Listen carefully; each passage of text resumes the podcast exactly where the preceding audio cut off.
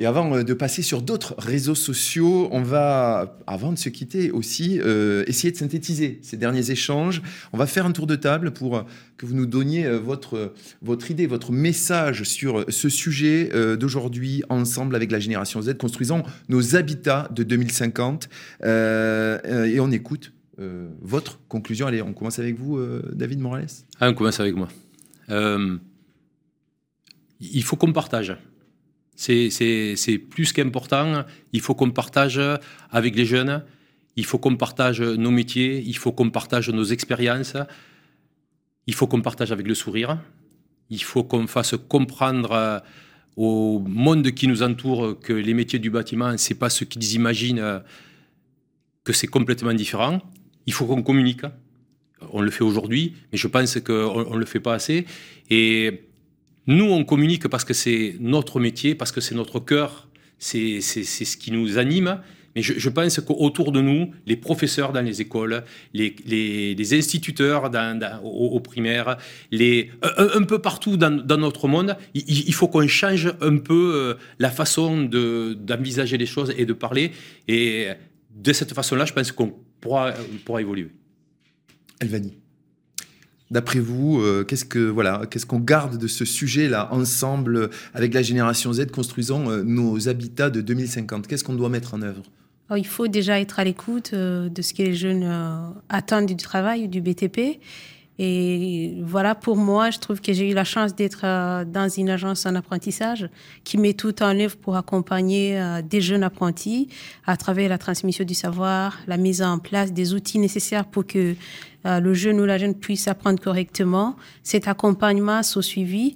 Et voilà, et à travers ces moyens, je trouve que ça sera plus, euh, plus cool pour les jeunes de continuer dans ce sens. D'ici 2050, on aura des meilleurs résultats avec un secteur qui est plus attractif, avec des ingénieurs et des artisans plus heureux au travail et plus épanouis. Parce que 2050, c'est vrai que c'est dans 28 ans, mais c'est, ça arrive bientôt et ça arrive vite. Si rien n'est fait actuellement, c'est, on s'ira en 2050, euh, voilà, on n'aura pas beaucoup évolué parce qu'il y a des gens qui ont 30 ans d'expérience dans le milieu du travail et qui se disent, il y a 30 ans, ça se faisait comme ça, ça a évolué, mais ça aurait pu évoluer plus.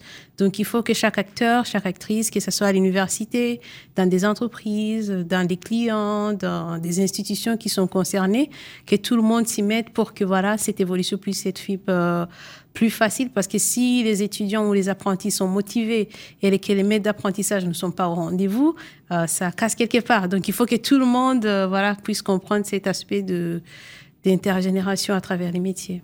Et innover ensemble, préparer euh, demain ensemble, Franck la conclusion, votre conclusion sur cette thématique? Alors moi, ma conclusion, je dirais, c'est une vision globale et une action locale. Action locale dans les territoires. Et l'apprentissage, c'est le meilleur moyen.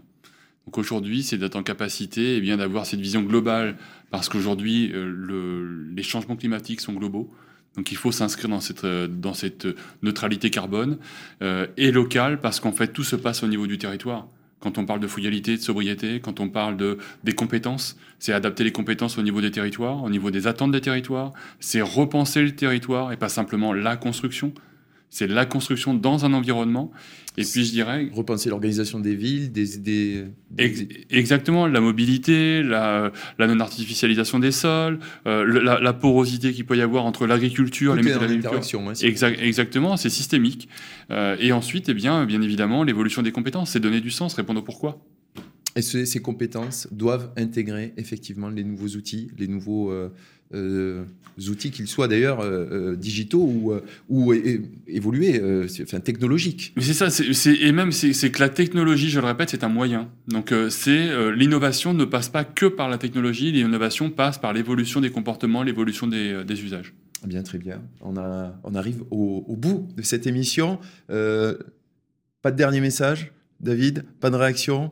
On est d'accord Avec le WinLab, on va encore retrouver de nouvelles innovations qui vont améliorer et, faire performer encore plus le bâtiment.